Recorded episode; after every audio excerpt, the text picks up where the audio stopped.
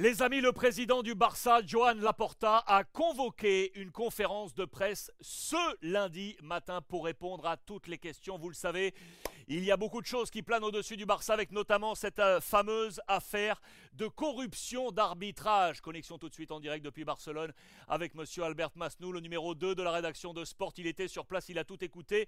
Il va nous faire le débrief complet. Muy buenos días, Albert. ¿Cómo estamos?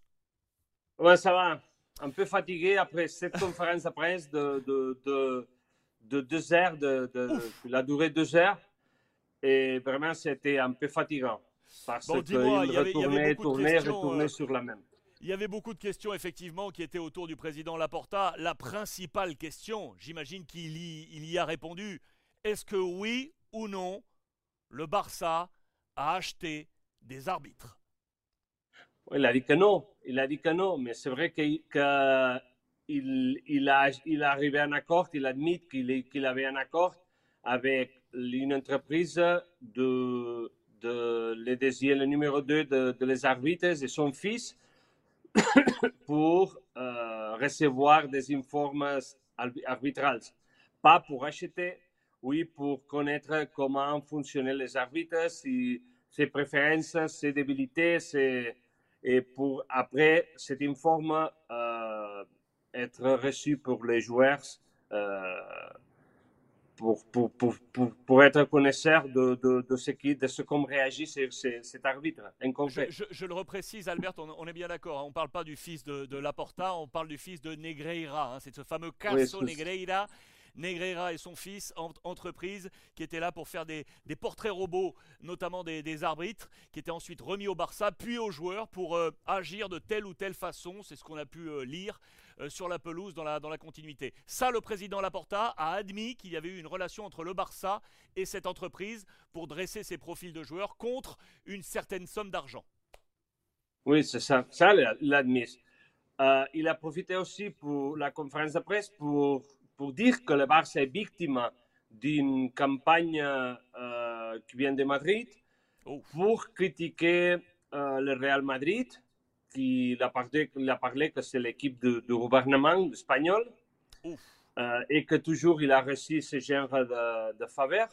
Et aussi pour critiquer Javier Tebas pour, pour son comportement pendant toute cette affaire.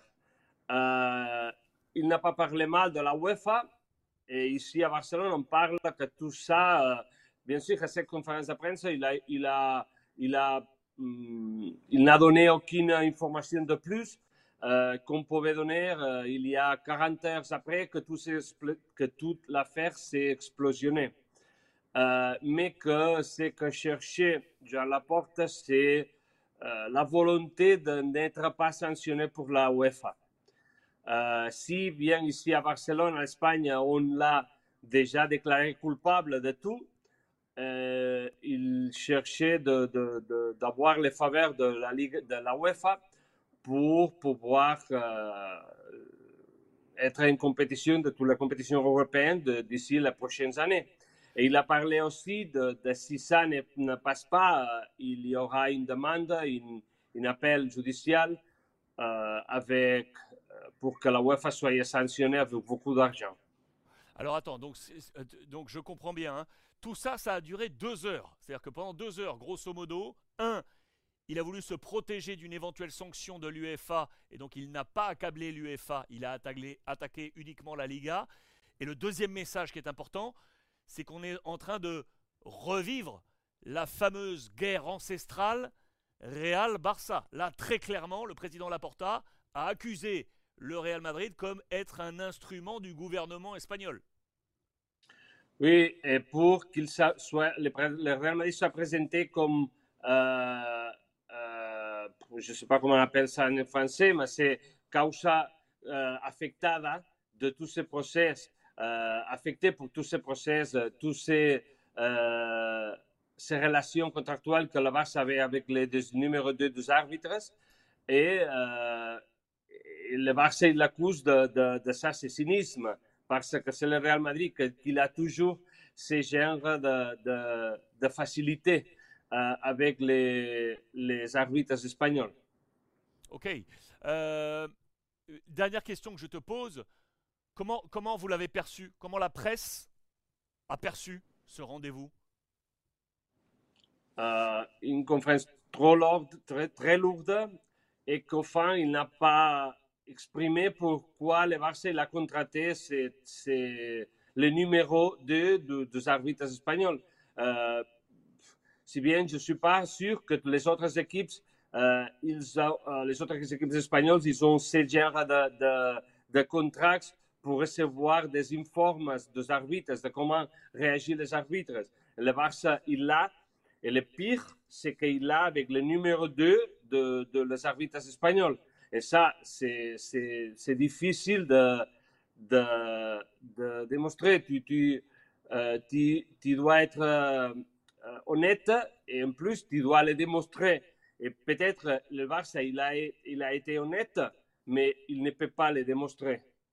La dernière question que je te pose, est-ce que d'après toi, le Real Madrid va, va contre-attaquer? Non, je crois que non. Je crois que non.